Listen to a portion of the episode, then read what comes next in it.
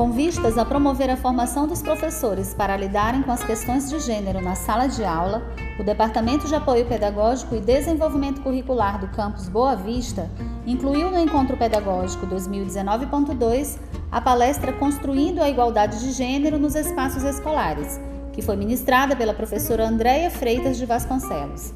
A palestrante afirma que as discussões sobre gênero representam algo novo no ambiente escolar e têm suscitado muitas polêmicas entre educadores, estudiosos e até familiares. Mas, segundo ela, diante da diversidade presente na sala de aula, é necessário promover debates que abordem o tema para além da sexualidade. As discussões de gênero, elas não se reduzem ao campo da sexualidade, elas são muito mais amplas e a escola recebe alunos que são desde meninas, são indígenas, são meninos e meninos negros, meninos com deficiência, recebe crianças e adolescentes de outros estados que vêm com sua carga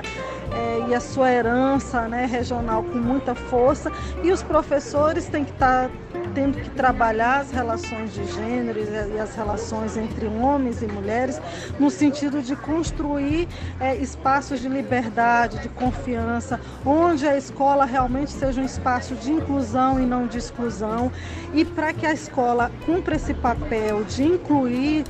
todos os segmentos, é, a população LGBT, meninos negros e negras, é necessário que se faça esse debate. É importante que os professores, os encontros pedagógicos, e aí você não tem que deixar isso somente na área das ciências humanas. Todos os educadores têm um papel fundamental para que realmente a escola seja esse ambiente que inclui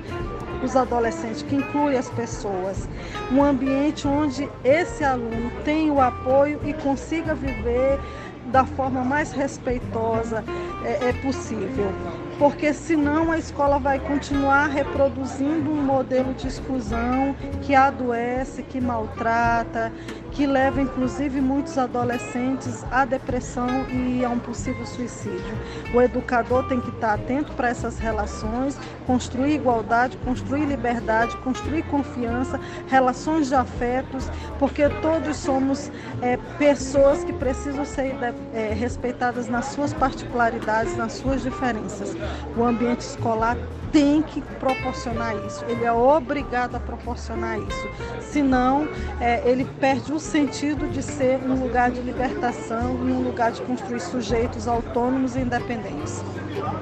Na escola, muitas vezes se criam estereótipos como formas rígidas, por meio dos quais se produzem imagens e comportamentos, e acaba se separando os indivíduos em categorias. Entretanto, as diferenças não devem ser necessariamente fontes de estereótipos, mas quando se ignoram essas diferenças ou se atribuem a elas valores permanentes, sem atentar para as possibilidades de ruptura e de construção de novas definições do que é socialmente concebido como masculino e feminino, corre-se o risco de se reforçar a desigualdade de gênero. Daí a importância de se promoverem esses debates. É o que nos diz a diretora-geral do Campus Boa Vista, professora Josiane Cortez.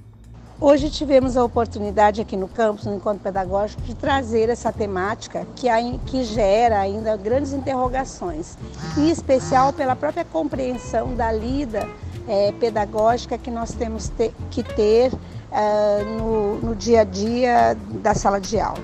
Uma das palavras-chave que, que surgiu nessa discussão bastante interessante foi a palavra respeito que eu registro aqui como o primeiro passo para a gente compreender as diferenças, as questões de, de, de cor, de raça, de gênero, que estão no nosso cotidiano e que muitas vezes, diante da nossa história formativa, nós temos dificuldade de lidar. A professora do curso técnico em secretariado do campus Boa Vista, Elisângela Costa, também enfatiza a necessidade de se promover mais momentos de discussão sobre as relações de gênero no contexto educacional precisamos falar mais sobre a cultura do respeito ao diferente, porque precisamos construir laços mais profícuos com os nossos alunos e colegas no ambiente de trabalho, contribuindo inclusive na diminuição de demandas na área da saúde mental porque o diferente faz parte do nosso contexto e hoje estamos com esses desafios diários. Apresentação de Virgínia Albuquerque e edição de Marcos Ferreira para mais um podcast Fique Ligado, uma produção da Coordenação de Comunicação Social do Campus Boa Vista do Instituto Federal de Roraima, marca de excelência na educação do extremo norte do Brasil.